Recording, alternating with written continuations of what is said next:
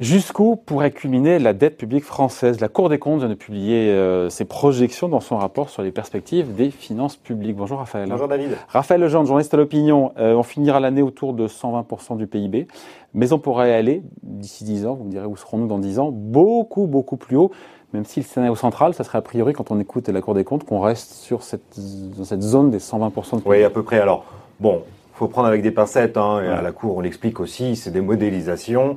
Euh, c'est pas du tout euh, euh, certain tout ça. Il y a encore beaucoup trop d'incertitudes autour de l'évolution de la crise du Covid pour avoir des, des choses un peu sûres. Mais quand même, c'est intéressant de le voir. Euh, il y a trois scénarios en fait euh, modélisés par la Cour. Euh, un, c'est une reprise très lente de l'activité, ce qu'on appelle le worst case scenario, le plus pessimiste. Et là, on atteindrait 140 points de PIB de dette en 2030. 20 de plus que ce qui est attendu, attendu à la fin de l'année. c'est on dépasse allègrement les 3000 milliards. voilà.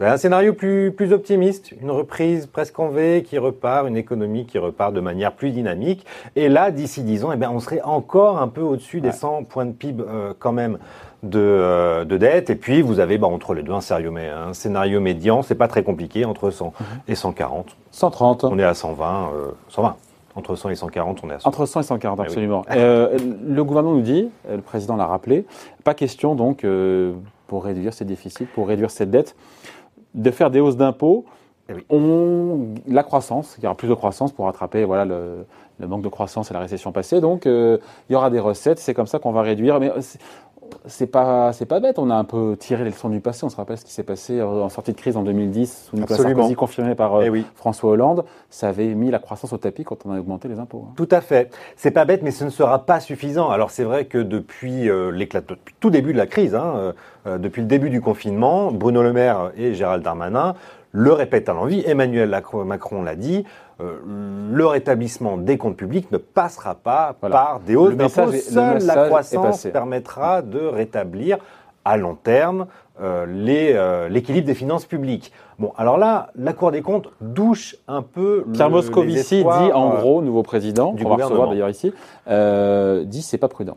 il dit que c'est pas prudent parce que effectivement, d'abord, ces scénarios macroéconomiques euh, sont euh, très variables. On ne peut pas uniquement compter sur euh, la reprise pour absorber ces centaines de milliards d'euros de dettes supplémentaires que va provoquer la crise. Je rappelle juste un chiffre. Cette année, c'est 270 milliards d'euros de dettes supplémentaires uniquement sur 2020. C'est colossal. Et donc, il faudra tabler en réalité sur euh, une sorte de panel d'instruments. Alors la Cour des comptes propose une euh, boîte à outils. Qui n'est pas très originale. Pas très originale, mais en même temps c'est compliqué d'être On fait attention à la dépense publique. On pilote mieux les dépenses publiques évidemment.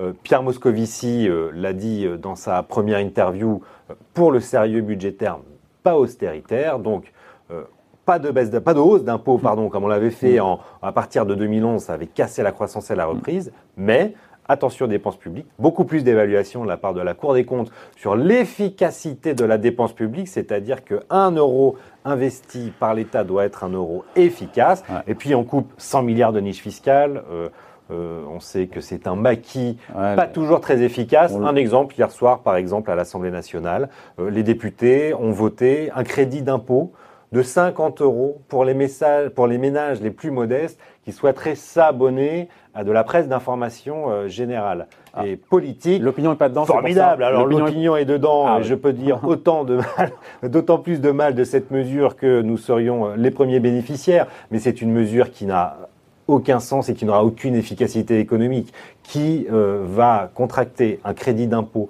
de 50 euros payé l'année d'après pour un abonnement, pour un premier abonnement sous condition de ressources? C'est encore une machine administrative absolument... Hmm. Euh, indigeste et qui n'aura aucune efficacité. Mais c'est une niche fiscale supplémentaire. Donc il faut faire le ménage dans ces niches. La Cour des comptes le préconise. Et elle préconise également car elle sait que des baisses d'impôts sont à venir, taxes d'habitation, euh, impôts de production, de... compenser par des hausses d'impôts. Il faudra consolider les finances publiques et donc ce qui baisse d'un côté en creux, ça veut dire que, monter de l'autre. En creux, ça veut dire que la baisse de taxes d'habitation prévue pour les 20% des ménages les plus aisés 6 à 7 milliards d'euros. Elle risque d'être de passer euh, à la trappe? On n'en est pas encore là, euh, évidemment. La priorité, euh, en tout cas au sein de l'exécutif, c'est de ne pas augmenter les impôts. Attention, jusqu'en 2022. Hein. Après 2022, on verra. Mais la promesse a été martelée.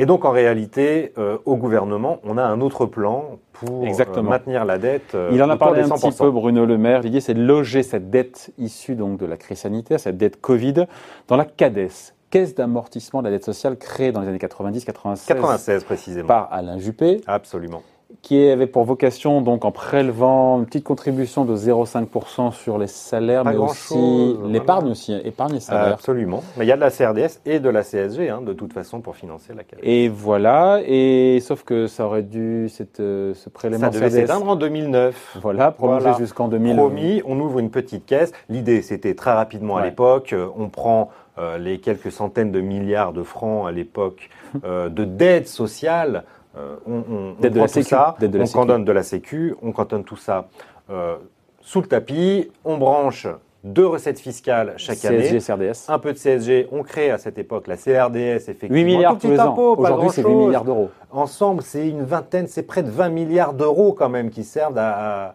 financer euh, la CADES. Et donc, chaque année, on coupe une petite tranche, on met 20 milliards. Et tout ça devait s'éteindre en 2009. Et puis, entre 96 et 2009, on y met 270 milliards d'euros quand même. Hein. C'est pas, euh, c'est pas de une paille, de mais de dette. Et puis on se rend compte que bah, finalement il y en a toujours un peu plus à mettre. Euh, et là, euh, patatras, est arrivée cette année la crise du Covid, alors qu'on était à deux doigts de fermer enfin cette CADES en 2025, ce qui aurait pu donner 20 et même des projections parlaient de 30 milliards de recettes supplémentaires qui normalement auraient dû mmh. revenir dans les poches des contribuables. Hein. C'est l'argent de nos charges et de nos impôts. Bien évidemment, il y avait mille idées pour utiliser cet argent à d'autres dépenses, notamment la dépendance. Mais euh, euh, cette CADES, il y a 15 jours à peu près, mi-juin, le Parlement lui a transféré 136 milliards d'euros de dette, de dette sociale supplémentaires. Ça éponge les dettes à la fin de 2009. fois à la crise sanitaire. Et hein. ça, c'est une sorte d'avance de 100 milliards d'euros sur les dépenses sociales qui vont arriver jusqu'en 2023. Et l'idée de Bercy Pour faire face à la crise. Et l'idée de Bercy qui estime que la crise va coûter environ 250 milliards euh, d'euros au total. une louche. 100 milliards euh, pour euh, tout ce qui est sécu, 150 milliards pour ce qui est de l'État, c'est de prendre tout, ce qui passe, tout ce qui dépasse au-dessus des 100% de dette française en ce qui concerne l'État et de les mettre dans cette nouvelle caisse qui ne sera pas la CADES, peut-être la CADEC avec un C comme Covid, euh, mais qui du coup reporterait les échéances de fermeture de la CADES à